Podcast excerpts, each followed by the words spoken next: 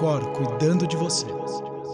Olá, mais um episódio Cor cuidando de você. Eu, Sérgio Bruni, estou junto com a Alda Marmo e hoje a gente vai entrevistar uma pessoa muito legal, um convidado muito especial, Fernando Rocha. Ele é jornalista, apresentador, ator, radialista, escritor, palestrante e eu acredito que muitas coisas mais, porque hoje ele vai contar um pouquinho para a gente.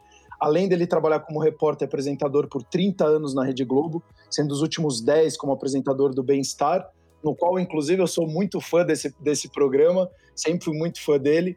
Hoje, a gente, eu fiz questão da gente fazer um título diferente no nosso episódio, porque, inclusive, é um dos lançamentos do livro dele. Eu acho que é super propício a gente falar sobre isso, que a gente vai falar como ser leve em um mundo pesado. Então, muito bem-vindo, Fernando, muito bem-vinda, Alda. É, será um prazer conversar com vocês hoje. Muito obrigado, Sérgio. Muito obrigado aí pela, pelo convite. Muito feliz de falar sobre esse assunto que tem feito parte do, do meu dia a dia, da minha rotina, desde quando, em 2019, parecia que eu tinha caído de um caminhão de mudança.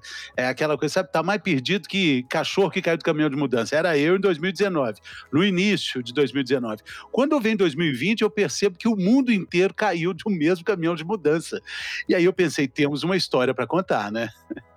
Não, e Fernando, é muito legal você trazer isso, porque eu, a gente fez uma gravação também com o Ivan Moré, que também era da Rede Globo. Parceiro, meu irmão. E assim, é, é muito interessante, porque vocês, e, e, eu pelo menos, eu olho Rede Globo, aí você vê os globais, né, que a gente fala, e quando você muda a sua vida, saindo de repente de uma de uma empresa, de um conglomerado tão grande como esse, como você falou, ele mesmo também colocou. Aí você tem que começar.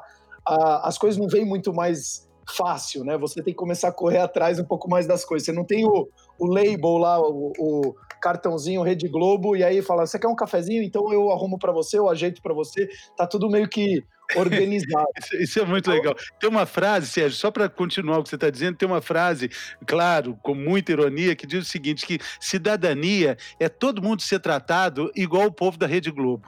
Então, isso é cidadania. É, eu ainda eu, eu nunca fui global, eu não sei exatamente como que é, mas deve é. ser mesmo. O, e, e aí, indo até de encontro com isso, Fernando, essa mudança de vida sua, você que fazia um programa por vários anos, né, falando de saúde em geral. E eu queria pegar um pouco da sua visão para a gente começar a conversa junto com a Alda, na visão dela como psicóloga. É, de fato, estamos vivendo um mundo muito pesado, porque eu posso falar particularmente que, principalmente depois da pandemia 2020, é, e ainda a internet que escancarou as coisas, né? Então tá muito. Aquela coisa que era colocadinha, colocada debaixo dos panos e ninguém mostrava, hoje está escancarado que todo mundo é ser humano, todo mundo tem suas falhas. Em um momento como uma pandemia, eu senti, aí você pode é, discordar de mim, fica à vontade, que as pessoas ficaram ainda mais egoístas, olhando ainda mais para um próprio umbigo, olhando primeiro para mim, depois eu vou pensar no próximo. E aí eu acho que ficou muito claro, é, não vou entrar no meio político, mas ficou muito claro o que, que os nossos governantes estão fazendo no meio de uma pandemia, olhando menos para nós cidadãos e mais para o poder, mais para o, o, o, mundo deles, né, que eu chamo de um mundo paralelo. Então, como que você, inclusive com esse livro, é, e o tanto de gente que você já entrevistou, como que tá para você? Qual é a sua visão sobre isso? E até falando um pouquinho do livro, por que que você teve a, a vontade ou a iniciativa de fazer esse livro? Com esse, te, com esse título especificamente? É, então, eu, eu busquei esse título porque foi algo que veio como uma resposta depois de várias indagações e literalmente durante um ano inteiro tentando é, encontrar apoios para caminhar novamente. Quando a gente perde um emprego numa dimensão como essa, de uma empresa que, que molda o raciocínio, né? Não tô, não tô jogando é, a água com a bacia, da bacia com a criança dentro. Eu não estou dizendo que não foi importantíssimo para minha formação profissional, não, foi fantástico. Mas chega uma hora que isso termina e você tem que entender por que, que as coisas deram errado, você tem que fazer essas perguntas. E quando você perde essa forma de pensamento que fazia parte de você, faz parte do seu nome, né? O cara da Globo, Fernando da Globo, o bem-estar, o cara oh, da Globo, sou eu, pá. E aí você perde isso, você parece que você perdeu um braço, perdeu uma essência, perdeu algo da sua particularidade, mas perdeu só o emprego, perdeu só um emprego dos muitos que eu já tive e dos muitos que eu ainda vou ter na vida. E aí você vai entendendo o que, que vai te levantar. É um plano B? É, é uma segunda chance? É procurar desesperadamente outro emprego? Ou é um propósito? O propósito é o plano de todas as letras do alfabeto, não só o B, todas as letras do A ao Z. Quando eu descobri isso, eu descobri que eu tinha sido essencialmente leve na minha vida, na minha trajetória, no trato com as pessoas e na minha vida da, na Globo, no, no rádio, no teatro. E aí, é, eu fui me perguntando, né? É, como ser leve um mundo pesado é o grande desafio. E não só o grande desafio, como a, a minha porta de entrada para o que eu acredito ser o meu propósito. É engraçado que a gente fez um episódio até com a Alda, né, Alda, a gente falando de propósito. A gente não romantizou muito o propósito, a gente, muito pelo contrário. A gente foi bastante duro no propósito, porque o propósito a gente vê que ele pode se moldar ao longo da vida, né? Então, claro. de repente, propósito hoje. E aí eu, eu linko muito com as coisas que a gente precisa fazer, né? Então é, é, é menos romântico e mais execução para você encontrando de fato aquilo que vai te preenchendo. Eu enxergo muito que o propósito, como você fala, está muito atrelado aos seus valores, né? E quanto mais você vai se alinhando aos seus valores, mais você vai se aproximando também é, do propósito. Mas para você se aproximar disso, você precisa fazer. Porque se você não fizer nada, só fica a palavra propósito muito bonita na, no, nos livros, na, na, literatura ou no conceito, mas de fato você não, não, não agir, não existe propósito, porque precisa ter uma ação, né? É, fala um pouco sobre isso, inclusive, Alda, para a gente também é, é, fechar um pouquinho esse, essa parte inicial. Eu gostei muito de, de, dessa reflexão do Fernando, porque, e acho, Fernando, te parabenizo pela coragem de, de colocar isso, principalmente nesse momento, porque é, é um tempo de mudança, né? E, e, mais do que isso, é uma mudança no tempo, né? E, e a gente está mudando tanto que todo mundo está se sentindo muito perdido né? Muito perdido nas suas jornadas, muito perdido nas suas casas. A gente não sabe mais como lidar né? A gente vai ter que desenvolver novas maneiras de, de se relacionar com as pessoas, novas formas de trabalhar. Eu estou vendo aí estudos e mais estudos já sendo feitos sobre os efeitos do home office, sobre os efeitos dos, dos jovens dentro de casa é, e como isso vai ser. Né? E por enquanto, infelizmente, a gente ainda tem muita neblina né, na frente dos nossos olhos. Então, antes de tudo, eu te parabenizo e, e, e, e acho muito, muito importante. Você foi falando aí. Uh, eu fui escrevendo aqui, né, das suas, dos seus questionamentos, do porquê que deu errado, o que que você perdeu, e é impressionante como muitas pessoas, né, que têm perdido seus trabalhos, que têm perdido seu rumo, acaba achando que perdeu um, um tanto de si mesmo, né? Não consegue separar, né, o que é o indivíduo do que é uma parte da experiência desse indivíduo.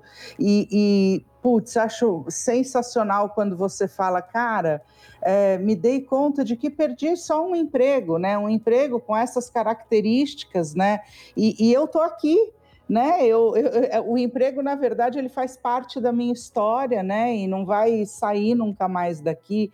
E o que a gente estava falando, eu e o Sérgio na história do propósito, e, e aí acho que vou fazer esse link aqui, é que Infelizmente, nem todas as pessoas conseguem fazer essa busca, né? não, tem, não tem a possibilidade ou a oportunidade de olharem para si, para suas habilidades, para os seus desejos, para aquilo que, que gostaria e como gostaria de servir ao mundo, né? Então elas têm que acabar fazendo, é, é, é, fazendo o que tem que ser feito, tem que é, trazer o dinheiro para casa, pagar o boleto. Essa história do propósito fica um pouco de lado, né? Mas era mais ou menos nesse, nesse ponto aí que a gente discutiu. É, a gente não quis romantizar muito de achar que o propósito é salvar o mundo, salvar os animais todos da África, né? Que o propósito pode ser também uma coisa muito. Hum, na verdade, simples, é a nossa. Né, faz a é, diferença. Mais, mais orgânico. A nossa mais orgânico. no mundo. exatamente. Né? Tem uma frase do, de Aristóteles, dita 300 anos antes de Cristo, é, que é o seguinte: propósito é quando seus talentos se encontram com as necessidades do mundo. Algo que você saiba fazer, Exato, que o mundo é precisa. Você sabe rir, o mundo está precisando é. de gente que sabe rir. É, é, você sabe pedir perdão, o mundo também está precisando de gente que peça perdão. E, então, e é, é mais saibam... orgânico do que poético, do que. Exato, não é iluminação. Né? É, não é iluminação, né? não é uma coisa grandiosa. Né? Exatamente. As pessoas às vezes falam, ah, Alda, que eu, eu, lá no meu Instagram eu falo, faz um bolo leva lá, divide para o seu porteiro, porque se você faz um bolo muito bem, né, se você pode servir ao mundo dessa maneira hoje, escutando, perguntando para alguém aí como é que você está, caraca, é isso, né? É, é, é, muito mais o movimento do servir.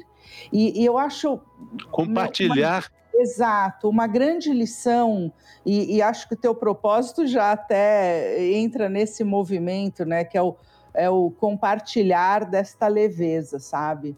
É, as pessoas têm medo de ser leves, né? O, o, se não sofre, se não está ali dando duro, se não ficou 12 horas, né? Se não está ali preocupado. E, e, e tem outra tá coisa bom. também muito interessante, Alda e Sérgio, é que quando é, você, você vai olhando para suas atribuições, para os seus talentos, você vê que eles permanecem intactos mesmo depois de uma queda, de, de, de uma ruptura de tanto tempo, mas é, aí você olha para o espaço que ficou e é um lugar de energia que já não precisa mais ser despendida ali. Então eu costumo dizer que é mais ou menos assim: você está morando num apartamento, você acha que ele tem 50 metros quadrados, mas de repente você descobre um lugar para ser preenchido de mais 150. Então, de repente, você ganhou um apartamento de 300 metros quadrados. Estou falando em gastos de energia, em ternura, em amor, em sentimento que fica ali pronto para você. Olha, você entrega você vai distribuir, você vai distribuir. Então, perder também é devidamente com as comparações devidas, né? Também é ganhar é só mudar, é só ajustar. A vida simplesmente é, não adianta lamentar, não adianta ficar, poxa, eu sou vítima, ai meu Deus, não, coitadinho de mim, essa autopiedade é um cobertor quentinho que a gente gosta de ficar, mas não leva a nada, o não constrói nada, né? Para terminar essa parte de propósito, eu outro dia estava dando uma entrevista e a menina me cobrou assim, poxa, eu vi você falando é, logo que você saiu que seu projeto era viver de amor e palavra. Você conseguiu? Claro que não, né? Eu falei, claro que sim. Hoje eu tenho a maior alegria em dizer que eu vivo de amor e palavra. Olha que coisa fantástica. Por que, que, é que nós estamos fazendo aqui? Estamos falando de amor com palavras. Quando você transforma a sua vida nessa troca de amor e palavra, de troca, de trocar conhecimentos, compartilhar conhecimentos, ajudar pessoas a encontrarem uma faísca de caminho, isso é amor e palavra. Então eu estou vivendo disso, graças a Deus, né? Uma vez eu ouvi essa frase, né, que é o que mudam, é, histórias mudam a vida das outras pessoas, né? Então, a, a, coragem de compartilhar as nossas histórias com fracassos, com medos, né, com quedas, como ela é importante para o outro. Num mundo em que todo mundo dá tão certo e fica tão rico, né? Só pode dar certo, né? É a lógica do sucesso, né? Não existe vez para o fracasso, né? Meu outro livro é, se chama Na Medida do Possível, que é até o tema do meu podcast. Pô, a medida do possível é a sua. Ah, na capa do livro tem uma fita métrica toda torta, que é a minha. Ela não é da internet, ela não é da novela das oito, não é do Big Brother, não é do vizinho, é minha torta, é. feia, desajeitada, mas é a minha, né? É. Não, e isso eu acho que é o mais interessante, inclusive pela questão da individualidade de cada um e cada um é um ser único, né? Inclusive, eu acho que essa, essa palavra, talvez, para a gente finalizar até do propósito, ela vem muito com, acho que, com o desenvolvimento da nossa espécie, quando a gente nasceu Pra, na verdade, a gente acordava para caçar ou ser caçado, então a gente tinha uma necessidade básica muito enraizada da sobrevivência, em primeiro lugar.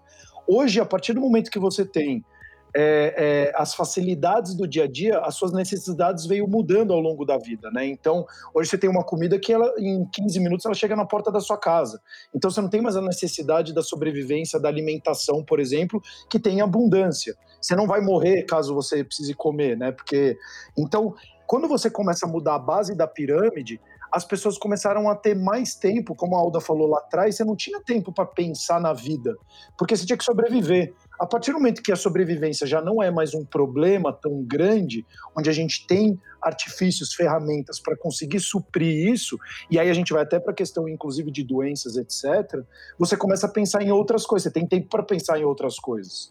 E aí eu acho que aí entra, quando a gente fala, ah, essa geração é mimimi, muito pelo contrário. Essa é uma geração que não tem as necessidades, a base da pirâmide delas é diferente, talvez, da minha, da minha do meu avô, da minha avó e do tataravô.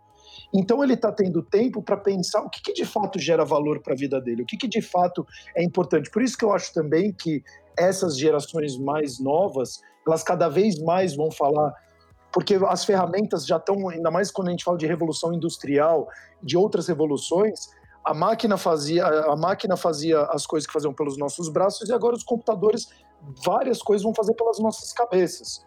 Então a gente vai ter muito mais tempo para sermos seres humanos. Isso seres humanos. E, e, isso é muito legal, porque muda também o sentido de posse, aquela ideia de que você tem que ter um apartamento até os 30 anos de idade, que você tem que ter essa profissão, o curso superior, o diploma, a, o sentimento de, de ser alguém muda, né? Porque você não precisa comprar uma casa com piscina. Talvez você pode compartilhar essa casa. Essa ideia é legal. Mas aí vem uma outra provocação interessante porque é o seguinte: se você não precisa da casa, se você não precisa da posse, se você não precisa do diploma, então o que você é realmente, porque essa é a grande pergunta, né, dos sábios, né, que falam, quem é você? Aí você fala o seu nome, fala, não, mas você não é esse conjunto de letras. Não, então eu sou formado em, não, mas você não é isso, porque você, você não nasceu assim, você era uma pessoa antes de estudar. Ah, tá bom, mas eu sou então filho de fulano. Não, é muito pouco. Quem é você? E aí você vai perguntando, você vai chegando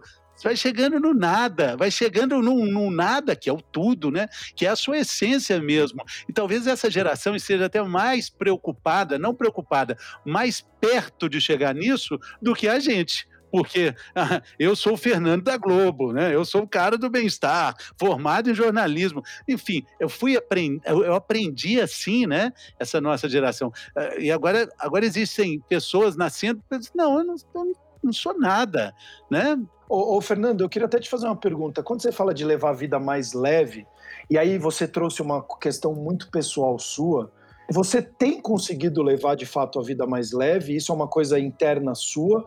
E as pessoas que você vem conversando ao longo desse tempo, e ainda mais agora que você tem programa de podcast e vários outros trabalhos que você faz, o que, que você tem sentido das pessoas? Elas estão em busca de levar uma vida mais leve? Porque, inclusive, para você levar uma vida mais leve, você precisa agir.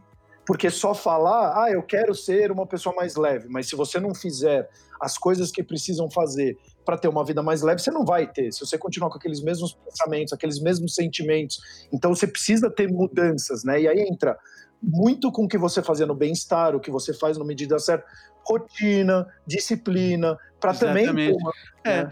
Eu, eu acho, Sérgio e Alda, que existe um, um, um, alvo, tem um farol iluminar um objetivo, que é o seguinte: independentemente de uma crise sanitária que a gente vive, independentemente do isolamento, é, é a busca de, de ser é, uma pessoa que fale, pense e faça a mesma coisa. Isso é muito bacana, perseguir isso. Quando eu estava escrevendo o livro, eu encontrei cinco elementos que me deram muito suporte para levantar e seguir adiante.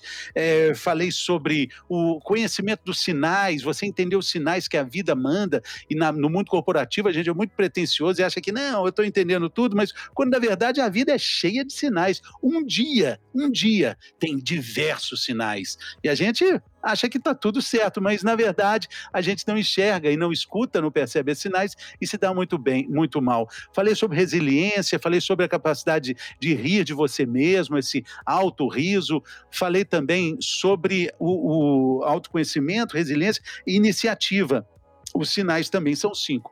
Quando eu falei sobre isso, falei, poxa, isso foi o que me levantou. E quando eu percebi que eu tenho isso tudo, ok, isso serve para todo mundo em qualquer circunstância da vida, não só quando você perde o emprego. Mas eu procurei cinco pessoas completamente distintas que levam a vida de acordo com o seu propósito.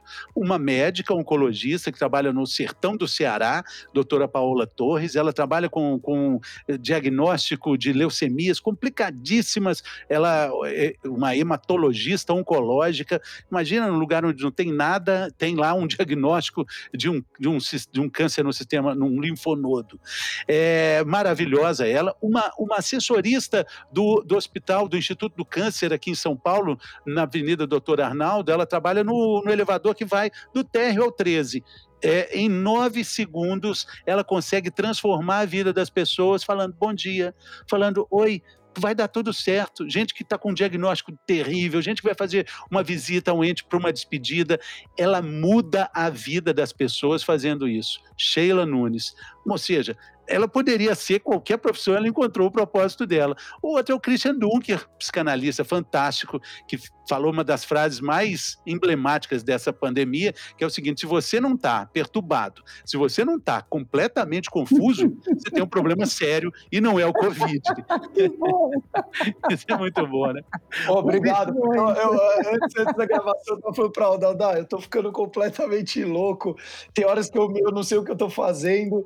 E aí eu falei, será que eu estou realmente doido ou, ou eu tenho que sentir porque afinal é, é, o mundo mudou tanto, tão rápido que o, a gente não muda tão rápido, né? O ser humano ele demora mais para mudar. Então, quando é, tem... Igual quando você sai de férias, você não fica de férias imediatamente. Você demora um pouquinho. Então, essa mudança não pegou a gente. A gente, a gente, a gente não é máquina, né? O Christian Dunker, ele ia ser goleiro de futebol. Passou uma infância dificílima, mas ele entendeu que ele poderia é, ouvir mais as pessoas e, e fazer essa transformação fantástica que ele faz, né? Depois eu vi também a, a, tia Dag da Casa do Zezinho, né, criadora da Casa do Zezinho, uma, uma pedagoga revolucionária que inventou um método educacional chamado Método do Arco-Íris. E por último, a queridíssima Monja Coen, para falar de autoconhecimento. Então, juntando isso tudo, entendendo a vida dessas pessoas, uma monja, uma médica, uma pedagoga, um, um psicanalista e uma assessorista, se misturasse as profissões, todos teriam o mesmo objetivo.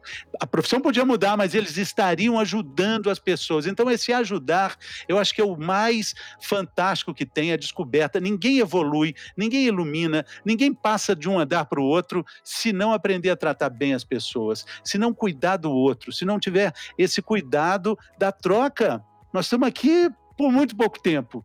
Se a gente tratar mal essa energia que nos conduz, a gente está desperdiçando uma chance e tanto, né? É, essa é uma das minhas leis da vida, sabe, é, Fernando? Que é uma crença muito forte que eu tenho, que a gente está nesse mundo para ajudar o outro a, a viver melhor.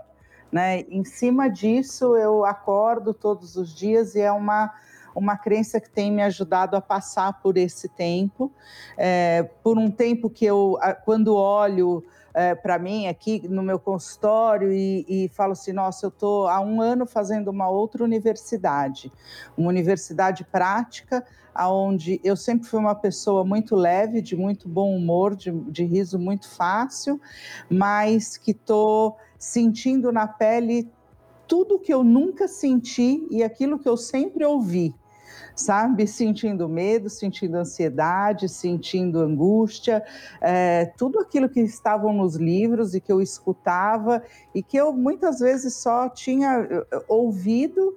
É, durante esse ano eu tive aí uma prática. Uma, imersão, imersão de sentimentos. Uma imersão, né? exatamente. E, e o que tem, inclusive, me ajudado a compreender melhor, a escutar melhor, a ser mais empática com o outro. O, eu queria até para você que está nos escutando, acho que o Fernando e o Aldo aqui trouxeram uma coisa muito importante. Você, antes de querer, a gente já falou em outros episódios, mas eu quero enfatizar aqui. Você tem o seu dia de hoje, você que está escutando agora esse episódio, pegue o telefone, ou então só diga eu te amo para alguém que é importante para você. dê um abraço numa pessoa que de repente está precisando, um carinho, um gesto de gentileza. Isso vai fazer toda a diferença. Às vezes você, e acho que a pandemia está mostrando claramente isso, que fala assim: ah, mas sobrou só esse pãozinho aqui, eu vou jogar no lixo. Talvez esse pãozinho pode ser alimentação da família inteira.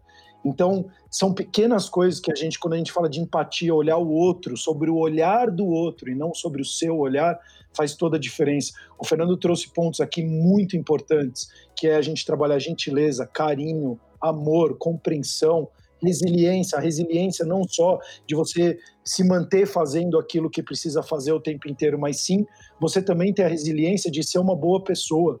E ser boa pessoa é você respeitar o outro da maneira que o outro é. Hoje a gente está num momento de muita polarização. Cuidado que os algoritmos estão deixando o mundo cada vez mais polarizado. Então, se você quer ter um senso crítico, quer ter uma informação de qualidade, escute ambos os lados, para você depois ter o seu senso crítico e falar, concordo um pouco mais com esse ou com aquele, desde da política, da religião, de um time de futebol e assim por diante. O Palmeiras não seria o Palmeiras se não existisse o Corinthians. Vice-versa. Então é importante existir os extremos para a gente conseguir entender os outros pontos de vista. Então, Fernando, muito obrigado por trazer isso, porque de fato hoje a gente está com as pessoas cada vez querendo escutar menos, porque hoje eu vejo, inclusive no algoritmo, eu sou um cara mais conservador, um pouco mais direita, é, e que eu recebo no meu Instagram tu, sempre falando tudo bem da direita, apesar que eu acho que hoje não está muito legal, não acho que o, o nosso presidente agiu de forma correta em vários momentos, é, como eu também não acho que em vários momentos a esquerda também não agiu correto, mas eu quero que tenha alguém que faça o bem para o meu país. E eu fico vendo, só falando bem da direita e falando mal da esquerda no meu Instagram, e eu acho péssimo isso, porque começa a enviesar a minha. A, inclusive, quem sou eu? E chega umas horas que eu me sinto eu, eu batendo contra os meus valores, porque eu falo assim: informação não tem muito a ver comigo. Mas já que o meu na teoria, o algoritmo fala: esse cara gosta disso, então eu vou só mostrar o que ele gosta. E eu tô achando que cada vez a vida tá ficando mais chata, porque as pessoas estão refletindo menos, estão se aprofundando menos, e quando você tem uma discordância de informação, gera conflito porque afinal eu já estou acostumado faz três, quatro anos que os algoritmos entenderam o que eu penso, então não tem conflito, ninguém vem debater o que eu penso. Mas esse exercício pode ser mais pessoal, né, Sérgio? Você pode abrir mais o leque de. Eu faço isso muito no, no Twitter. No Facebook, eu tenho um Facebook muito profissional, assim, eu nem não dá para interagir com as pessoas. No Instagram, procuro fazer um pouco isso, mas ele também tem um uso mais profissional. O Twitter é mais pessoal. Aí eu abro o leque todo, todo abro totalmente realmente para ouvir, para entender. Às vezes eu Muitas vezes não concordo com a opinião, não concordo com outra. Tem uma que diz exatamente o que eu penso, mas tento fazer isso. A, a, história do movimento pendular, né? Gosta de calor? Então tá, 45 graus. Gosta de frio? Então tá 35 graus negativos. Mas o pêndulo é aqui essa unidade, essa coisa mais centrada, parada. A gente falou do vazio, né? É no vazio que a gente se preenche, é no vazio que a gente existe. E quando a gente encontra o pêndulo aqui no eixo, o Monja Cohen fala muito isso, você está entregando as suas duas partes, o seu lado aqui, dali, esquerda e direita, no centro aqui, sendo um, sendo uma pessoa só, entendendo a vida como uma unidade. É essa que é a percepção mais mágica que a gente pode ter, né? É muito interessante, porque você fala, inclusive, a gente pode até falar de física quântica aqui, que é você estar tá, é onipresente, né? Já que a gente veio do mesmo organismo, todos somos um. Então, as pessoas acham que aquele aquele passo. Eu fiz um curso uma vez com o Tadashi Kadomoto, uma vez, que foi muito interessante. Ele falava dentro de um auditório, tinha uns mais de 100 pessoas, e ele falava: escolha um ponto B e um ponto C. Você é o ponto A e você tem que fazer um triângulo com essas pessoas. Não importa se o triângulo ele é perfeito, imperfeito, não importa. Então eu pegava. E você tem que visualizar as pessoas dentro do, do auditório. Então eu peguei uma pessoa, o ponto B, o ponto C, é, C e andando, montei meu triângulo. Tá bom. Quando as pessoas começavam a andar dentro do ambiente, é, eu tinha que me mexer porque aquele ponto B e C ia sumindo da minha vista. E aí eu tinha que me mover. Aí chegou uma hora que eu pensei, eu falei, cara, quer saber? Eu vou ficar parado aqui, esperar todo mundo parar, e aí eu vejo e me mexo. E aí eu comecei a ver todo mundo se mexendo, aí foi diminuindo, diminuindo, até uma hora que eu andei dois passos para o lado, aí mais três pessoas se mexeram. Aí eu dei mais quatro passos para o lado, mais seis, sete pessoas se mexeram. Ou seja, a gente às vezes acha que só aquele papelzinho que eu joguei na rua, ou só aquele grito que eu dei, não tem impacto nenhum. tem muito impacto na vida das pessoas. Então, o que ele quis trazer é: se você se mexer aqui, você vai ter impacto em outras pessoas. Então, tome decisões e haja com responsabilidade, com sabedoria e sempre com muito carinho e amor. Porque você fazendo isso, esse movimento que vai acontecer também, que naquele momento foi um auditório, indo para um, fazendo um zoom out, né, indo por uma visão mais macro, você vai sim impactar de forma positiva também. E aí vai de você, o que, que você quer fazer? Agir de forma melhor e impactar de forma mais correta, porque dá mais trabalho? Ou você quer fazer os shortcuts da vida, encurtar o seu caminho e não ser tão legal assim? Aí é uma decisão sua também, né? Exatamente. Eu faço tenho dois trabalhos voluntários com minha, minha mulher. É, um é amanhã, né? Toda quinta-feira, na Praça da Sé, às 15 para 6 da manhã, a gente leva. O projeto se chama Dois Pães e um Pingado. A gente leva café para eles, café com pãozinho, é, levamos máscara, álcool em gel, algum. Às vezes tem um chocolate, época de Páscoa, roupa, e a gente está lá sem falta quando a gente chega, antes das seis, já tem uma fila de umas 300 pessoas esperando por nós lá em frente à escada da igreja. E aí as pessoas falam, mas caramba, eles precisam de muito mais. Claro, eles precisam de muito mais. Mas se a gente considera que a vida é esse instante, que a vida é isso que está acontecendo agora, não tem nada além da vida do que está tendo aqui agora, com nós três conversando, e, e, posteriormente, Doriva gravando, e posteriormente milhões de pessoas nos escutando. Mas é, a vida é isso. A vida é essa sucessão de instantes. E naquele momento, quando a gente chegar lá amanhã, às 15 para 6, o momento, o que eles precisam ali é o cafezinho. É o que a gente pode fazer. Aquela história, né? Qual é o seu talento? O que, que você pode fazer para melhorar o mundo? É isso que a gente pode. Poderia estar todo dia, claro, mas não temos condição. E, então, você perceber que essa, essa coisa miúda pode ser também de muita, muita ajuda para as pessoas. A gente também tem escuta ali, a gente também tem alguma forma de, de, de pensar em fazer a roda girar. Tem pessoas que eu ajudo de forma mais proativa, levando uma roupa, eu vejo o cara olha, eu estou precisando de arrumar um emprego, estou procurando, eu, eu levo uma roupa social para ele. A gente tem milhões de formas de ajudar alguém além de dar uma comida. Quando você escuta, quando você escuta. Foi lá que eu escutei uma frase que eu achei uma das frases mais lindas da minha vida. A mulher falou: Olha, eu estou aqui na rua, mas eu vou sair um dia, espero, porque é o que ela falou, o que meu pai me ensinou. A honestidade e o caráter são nossos advogados para a vida inteira. Olha que bacana. Nossa, é, é, é, bom, eu nem vou entrar muito nesse, nesse tipo de conversa, senão eu fico bastante emocionado, eu sou manteiga derretida, mas isso que você falou de trabalho voluntário, e é, a gente às vezes acha que é pouco, é, eu faço uns há, bons anos, e a gente tem, eu já fiz com o pessoal Entregas São Paulo, né, que você pega um monte de gente, se encontrava na Praça Charles Miller, e cada um ia levando algumas coisas, depois a gente juntava um monte de sacolas e escolhia uma região. E todas as vezes que eu fui, então às vezes era região norte, região sul, oeste de São Paulo, e a gente levava e passava a madrugada enviando. Então a gente começa se encontra às 10 da noite, a saída é 11 e meia da noite e termina as entregas 6, 6 e meia da manhã mais ou menos. Então todas essas entregas, é, sempre tinha uma pessoa que falava, você é um anjo, você caiu do céu. E assim, são pequenas ações, e até para quem está nos escutando, que quer ser a, a, próxima, a gente já falou em outros episódios, a próxima Madre Teresa de Calcutá, ou o próximo Gandhi, Nelson Mandela, que você só vai ser uma pessoa boa se você impactar milhões de pessoas.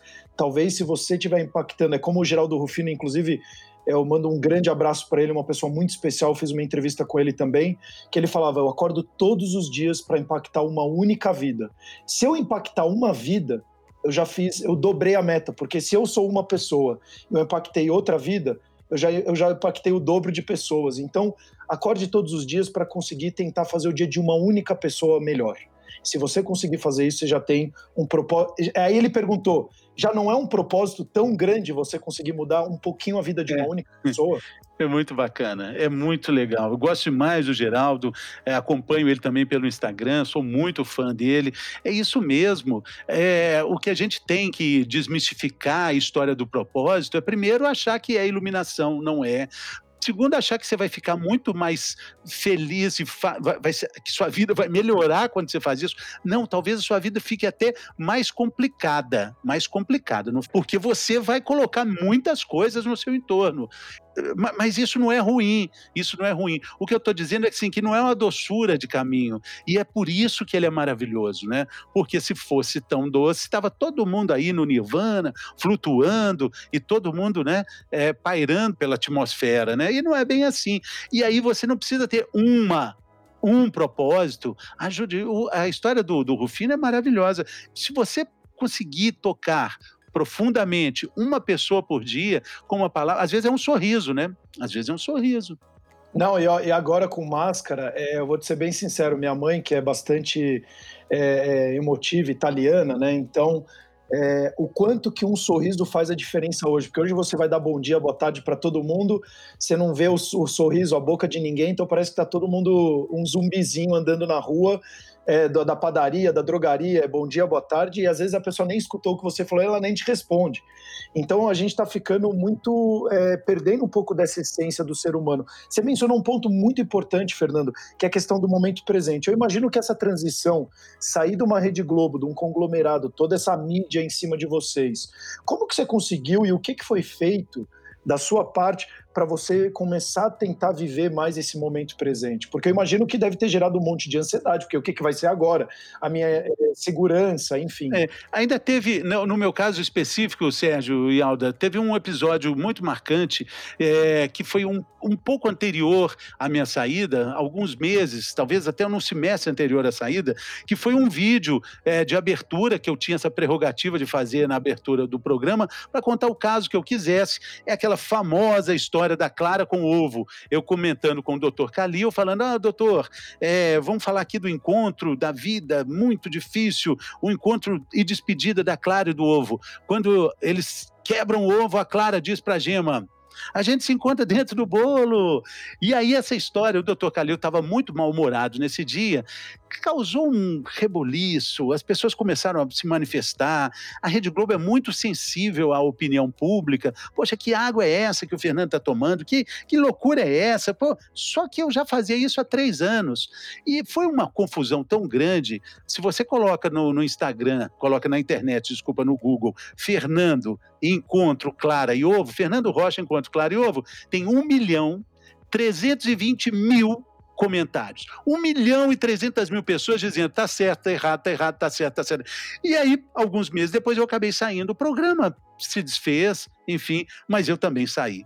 E aí ainda tinha a opinião das pessoas, além do fato.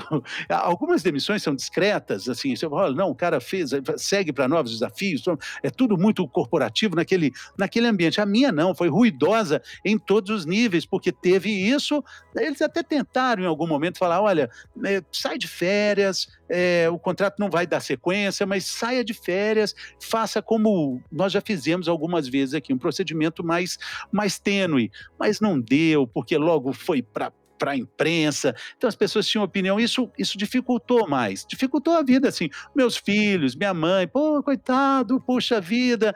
acentuou muito o, o meu processo, mas eu só entendo como um processo, eu só entendo como uma etapa, só entendo como um degrau. Eu não seria a pessoa que eu sou hoje se eu tivesse lá na Globo até agora, porque eu tenho muito, lá tem muita coisa para se fazer, é uma ocupação muito grande, é um, é um exercício diário de, é, de conhecimento, um programa que fala sobre saúde, qualidade de vida, Brasil inteiro, mas 150 países pra, pela Globo Internacional a necessidade era muito grande de mudança. Hoje eu vejo, e vou me permitir falar algo aqui que às vezes pode parecer um pouco, um pouco é, fora do, do, padrão, mas a gente entende a vida, a gente enxerga a vida no nosso plano, né? na nossa lógica, no nosso cartesianismo, que é, é muito barato, é muito raso, mas existem outros planos, existem outras considerações a serem feitas. E quando a gente enxerga isso, a gente pensa, cara, isso tinha que ter acontecido. Isso tinha que ter acontecido, porque a gente não pode achar que a vida é só isso que se vê. É muito mais, né? Me dá uma sensação, Fernando, pensando aqui né, na, nas, na característica das pessoas que você introduziu aí, que você convidou para o teu livro, e na tua própria história, como não dá para a gente chegar a ser leve de verdade sem aprender a lidar com o pesado, né? Exatamente. Exatamente. E, é, e esse leve vem, né, de formas tão é, interessantes, né? Então, às vezes você olha para sensorista, né? E, e, não dá nada ali, né? E de repente quão grandiosa essa mulher é, né? Levando, né? Servindo de veículo ali, oferecendo um sorriso, um boa tarde. E aí fala com ela, ela fala assim: eu só fiz minha obrigação, eu só faço a minha obrigação. Sim, ligação entre eles falaram: seja simpática com, com as pessoas no elevador. É. Só estou fazendo isso. É o job description dela. Eu às vezes fico meio receosa, né, com essa coisa da leveza, que muita gente vem buscar leveza ou quer leveza e quer equilíbrio, né? E, e, não se dá conta né, que a base do equilíbrio é você ficar o tempo inteiro equilibrando, né? Não tem um equilíbrio, né? Tum! Mas é o tempo inteiro você ficar ali, né? Lidando né, com, com o cai e não cai, né? E a leveza é isso, você só vai conseguir ficar leve de verdade quando você enfrenta, né? É, tem um legal, assim, dentro desses paradigmas aí dos aprendizados, eu falei também do alto riso. Esse alto riso é fantástico a, gente cultivar isso. Meu amigo o padre Fábio de Mello fala sempre isso, que, poxa, é, Fernando, você vai levar um tombo, você levar um tombo daqueles palaloft, ploft, escapuloft, todo mundo vai rir. Você sabe que todo mundo vai rir. Se fosse você vendo, você estava rindo. Mas você que levou o tombo, ria. Ria, pratique esse riso. Esse é o melhor riso que a gente tem. Esse é o mais sensato, o mais original. Você não está rindo para ninguém, está rindo para você. Isso faz um bem danado e essa prática é que nos torna mais leve. A gente não vai. Tem uma frase do jornalismo fantástica que diz o seguinte: ninguém escreve pior do que pode. Você vai escrever ruim o tanto que você sabe, não, você vai escrever pior. E, e ninguém pode ser mais leve do que é, mas você pode praticar. Você pode praticar. Tem um médico fantástico, o Dr. Alexandre Kalashi, que é um geriatra, um estudioso, tem pesquisas na ONU sobre envelhecimento. E ele fala: não existe uma, não existe um velhinho rabugento. Não, existia antes uma criança mal-humoradinha que não falava com ninguém, virou um adolescente sorumbático, um adulto resmungão, para virar um velhinho rabugento. Mal humor não tem cura tem tratamento. E o tratamento, convergentemente com o padre Fábio de Mello, é o alto riso. É o alto riso. Isso é um espetáculo. Ô, Fernando Alda, a gente está chegando até na etapa final aqui. Eu falaria horas muito interessantes que você trouxe. Você já deu aqui um, algumas, mas eu queria trazer a visão de vocês, do Fernando e da Alda. Para se ter uma vida mais leve, Fernando, de todo esse processo que você está passando, Alda, todos os tratamentos que você faz no seu consultório, as pessoas que estão trazendo as suas angústias ou os seus sentimentos ou a sua vida, o que que para hoje quem está nos escutando poderia já tentar colocar alguma coisa no dia dela para ter um dia melhor ou um dia mais leve? O que, que vocês poderiam trazer é, para ele já começar a praticar e ter uma vida mais leve? Eu acho que o, o alto o alto riso, o alto é, sorriso, acho que isso é muito legal, porque eu sou uma pessoa que eu, eu, eu me olho no espelho e fico me sacaneando, e é sério. e a minha filha é igual a mim, minha filha é igual a mim, ela tem dois anos e meio e ela já começa a tirar uma sátira sozinha.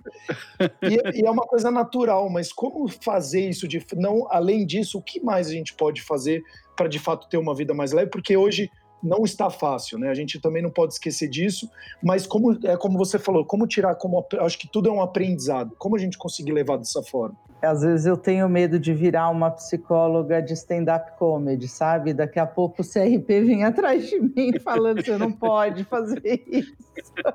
Mas quando eu ficar mais velha, eu vou ser uma, uma, uma velha alegre. e, e é para muito provavelmente é para lá que eu vou, porque com essas mídias aí sociais ter descoberto esse Reels aí, ficar fazendo aquelas coisas. A hora que eu vejo, eu passei três, quatro horas gravando e eu rio comigo mesma, e enfim. É, mas você sabe que estava falando aí, eu fiquei aqui pensando, e às vezes Obviamente, eu não sei se vocês passaram por isso, se algum primo de vocês ou vizinho já passou, mas às vezes o banco já me ligou às sete horas da manhã e eu sabia que era para me cobrar. Né, aquelas ligações sábado de manhã, fala, meu Deus, o que, que é isso? Daí, de repente, é aquela voz né, do, do banco, né, X, é, e você sabe, putz, esqueci de pagar, ou não tenho como pagar isso, enfim. E daí teve um dia que eu falei, moça, eu não tenho o que fazer por isso. Nesse momento hoje, é, eu, eu, não posso fazer nada, porque a não ser que eu desapareça do mundo, entendeu? Que eu não compre a comida, enfim. É, então, eu queria te desejar um bom dia, mas eu, eu não posso fazer nada por você, pelo banco.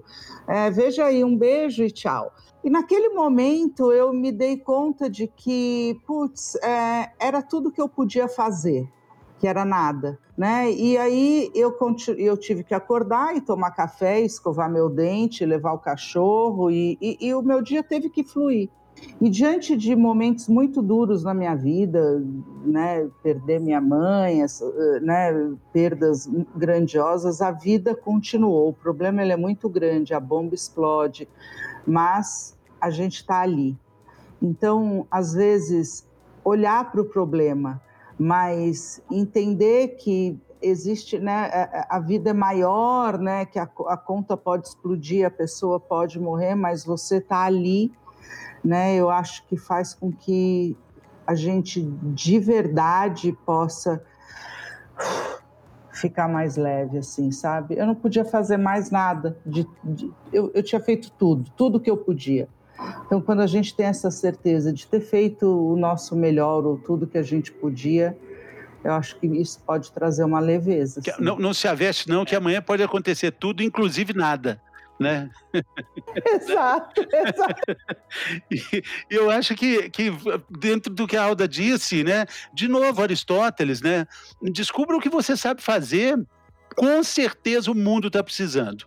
Descubra algo que você gosta de fazer, com certeza o mundo está precisando. Assim, mas eu não fiz até agora. Então aí vai a frase que, que, que molda os meus dias. A vida é todo dia, inclusive hoje. Coloca essa frase no espelho do seu, do, do seu guarda-roupa, todo dia você vai entender que a vida todo dia, inclusive hoje, é o oposto, é o oposto do que, do que pregava Milor Fernandes. Milor Fernandes dizia o seguinte, que a vida seria muito mais interessante se não fosse diária. Mas infelizmente ou felizmente, a vida continua sendo todo dia. Eu queria primeiramente agradecer imensamente a, a esse bate-papo com você, com a Alda. Eu queria saber, além do livro que você está lançando, quais projetos que então você, tá, você tem, na medida do possível, o podcast, mas o que mais você está fazendo? Eu estou trabalhando num projeto muito bacana de um podcast que eu aposto muito nele. Além do podcast, na medida do possível, eu tenho um também muito querido, que é o Macho Detox, fala sobre o machismo envolvido na nossa existência desde muito antes e continua muito depois, mas agora agora é, estou trabalhando num outro podcast sobre é, é, saúde espiritual. Ele se chama Águas Profundas, uma imersão é, nas perguntas que são mais importantes que as respostas, mas que necessariamente precisam ser discutidas, né? E então é algo que está preenchendo os meus dias e um projeto que eu tenho muito carinho por ele. Fora isso, o lançamento do meu livro, o, na medida do possível, quase, assim que for permitido alguma coisa perto de um abraço, né? A gente retoma esses lançamentos. Já foi lançado aqui em São Paulo num drive-in, a próxima parada Belo Horizonte, minha cidade, mas puxa, né? É aquilo, né? Não tem, não tem previsão gosto de contar a história de quando começou, no ano passado, março do ano passado. Tem um restaurante aqui na Bela Sintra, na rua onde eu moro, o cara colocou lá: reabriremos dia 15 de maio do ano passado. Está lá até hoje. A placa está até lá, tá hoje lá. Não, não, tem nenhuma previsão. O cara foi embora, entregou o ponto, a placa está lá. Reabriremos dia 15 de maio. Então, como é que eu vou marcar um lançamento, né?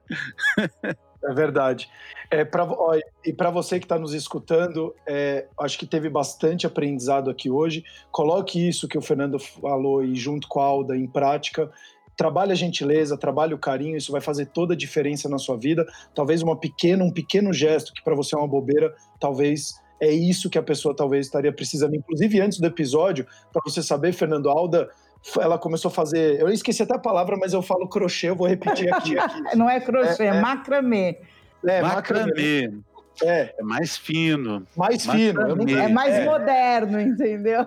Aí ela é. falou que assim, o quanto que é uma senhora que fazia, ela foi fazer a live, sei lá o que, tinha mais de 100 mil pessoas vendo, e ela está diminuindo a ansiedade das pessoas dessa forma. Nossa, super! A simplicidade, as coisas estão na simplicidade. O menos é mais. Então, você que está querendo fazer coisas muito complexas, é o, é o simples, como a gente falou aqui.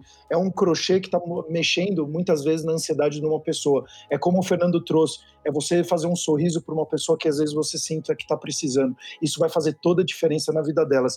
E eu vou terminar aqui com a sua frase, Fernando, que eu gostei muito. É, antes disso, siga, siga a gente nas redes sociais, siga a gente nas principais plataformas de podcast, que isso vai ajudar ainda mais pessoas a terem um pouquinho de reflexão e fazerem a vida delas melhor. Mas eu quero terminar com essa frase: a vida é todo dia, inclusive hoje. Então, muito obrigado, Fernando. Muito obrigado, Alda. Obrigada, foi uma honra, um prazer, Fernando. Para mim também, um grande prazer. Muito bacana. valeu, gente. Obrigado, Cor, cuidando de você.